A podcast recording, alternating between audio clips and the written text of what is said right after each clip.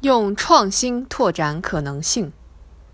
近日，水陆两栖大飞机“昆龙”首飞成功，大国之翼再添新军。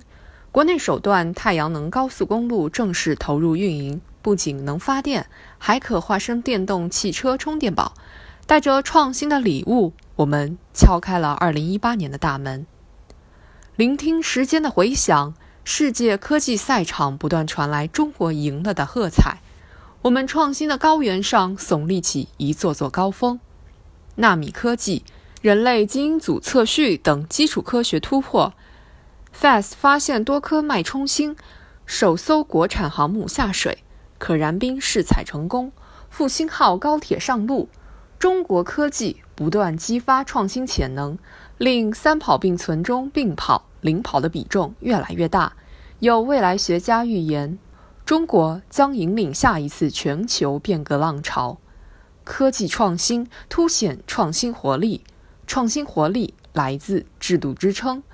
正是国家在资金支持、人才培养、建设国家实验室、重大项目协同攻关等方面的统筹设计，在大众创业、万众创新社会配套设施的系统性建设，让科技创新的动力充沛、活力奔涌。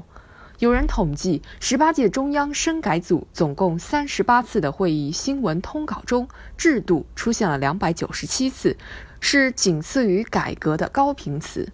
从科技创新到扶贫攻坚，从管党治党到三农建设，从环境保护到司法改革，制度创新推动实践创新，让各方面工作取得全方位进展。那些横亘在发展之路上的石头被移除了，那些长期喘不过去的关口被攻克了，中国号巨轮驶入了一个新的水域。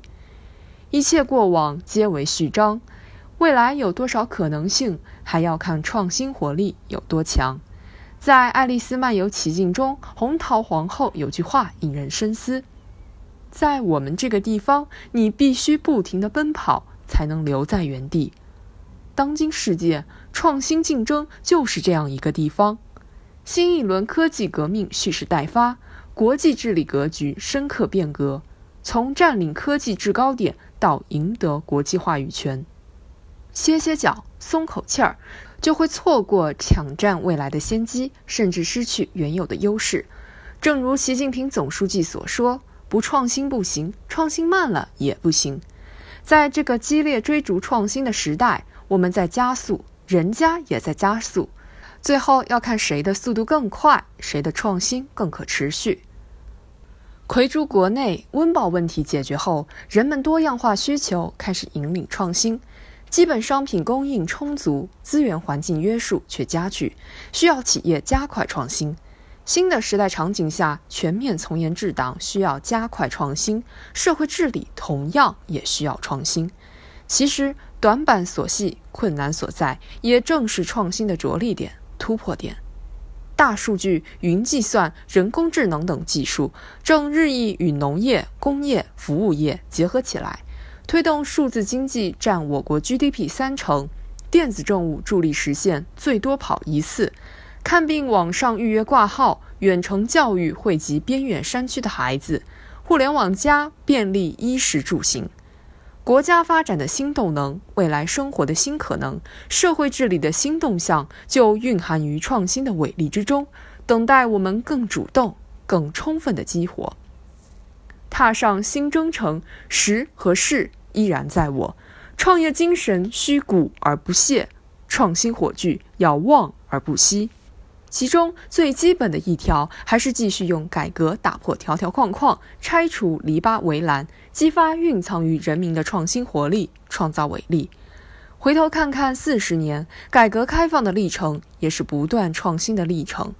这么多年，从搞自由市场、搞旅游开放，到引入股市、加入世贸，再到搞民办学校、私人医院，不少人都曾对这些创新忧心忡忡，生怕酿出大事。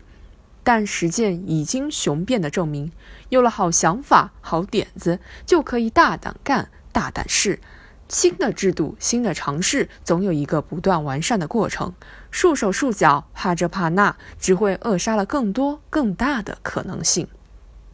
对创新最好的弘扬，就是投身创新的实践，继续以改革释放创新活力，以开放激发创新精神，把十三多亿中国人的智慧和力量汇聚到创新的大潮中来，努力解好创新驱动发展的时代考题，就一定能托举起中华民族伟大复兴的中国梦。